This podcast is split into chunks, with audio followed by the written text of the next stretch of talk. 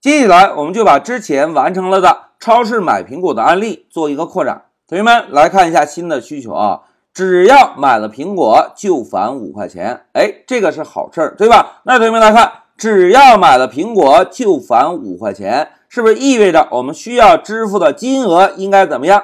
哎，需要支付的金额应该减少。因此啊，我们需要针对新的需求来修改一下我们已经完成的代码。把需要支付的金额进行一个修改，对吧？好，目的明确之后，就让我们回到乌班图。同学们看，现在是我们已经完成的代码。如果现在我们直接执行程序，是不是需要支付六十三块七毛五，对吧？但是现在新的需求来了，新的需求是什么呢？老师写一下啊，只要买苹果就返回五块钱。好，既然要返回五块钱，是不是意味着我们需要支付的金额变化了，对吧？那怎么变化呢？注意看啊，老师先写一个 money，因为我们要修改 money 的值，对吧？那 money 的值应该变化为多少呢？同学们看，我们之前是不是已经计算完成了需要支付的金额？也就是我们选择苹果的重量乘以苹果的单价。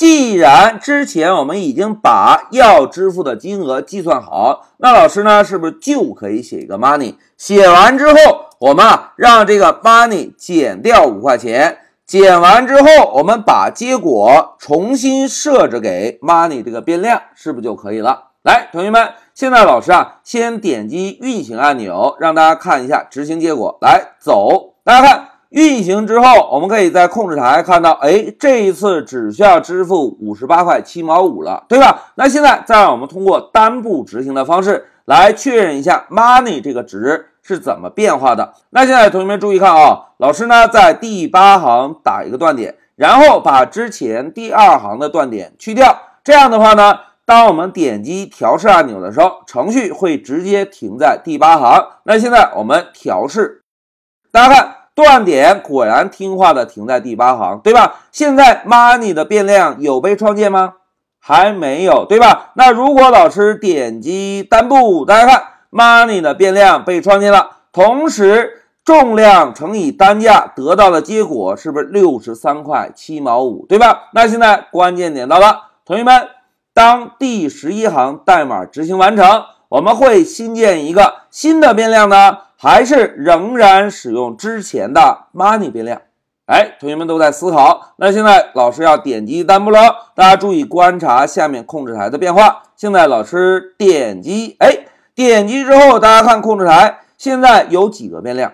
哎，仍然有三个变量。有再新建一个 money 变量吗？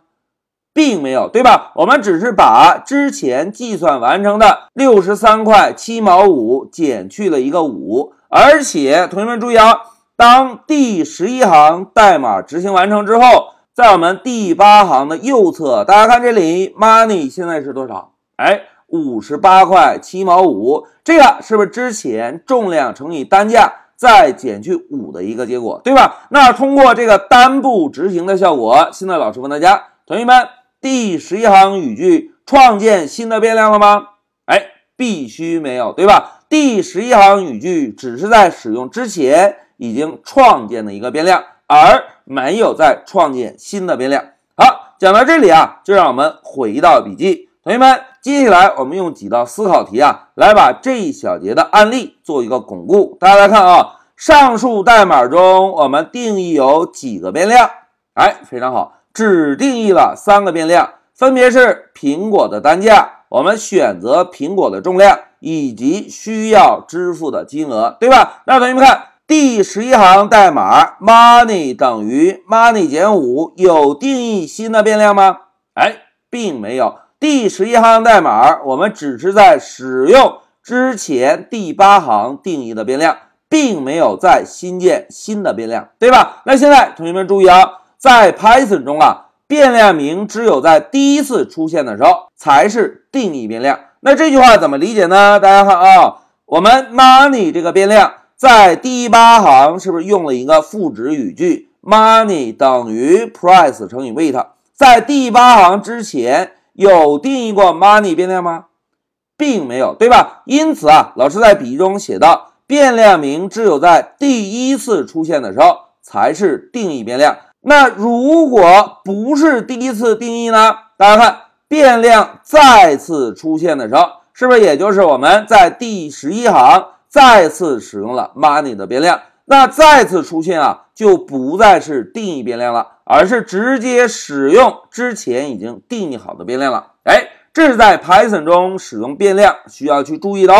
那接下来我们再看第三道题啊，同学们在程序开发中可以修改之前已经定义过的变量中保存的值吗？哎，必须可以，对吧？那同学们看，money 等于 money 减五。是不是把之前已经保存过的六十三块七毛五做了一个减五的操作？减完五之后，money 中的值是不是就变化了？对吧？同学们，在程序中，我们讲是使用变量来存储数据的，而变量的变是什么？就是变化的变。既然变量的名字中有一个变字，是不是就意味着我们可以来修改保存在变量中的值？好，讲到这里啊。老师呢就把之前超市买苹果的案例给大家做了一个扩展，并且重点强调了一下，在 Python 中，当我们第一次使用赋值语句给变量赋值的时候，会在赋值的同时定一个变量；而第二次再使用赋值语句修改变量值的时候，并不会定义新的变量，而只是修改之前已经定义过变量中保存的值。好，讲到这里，老师就暂停一下视频。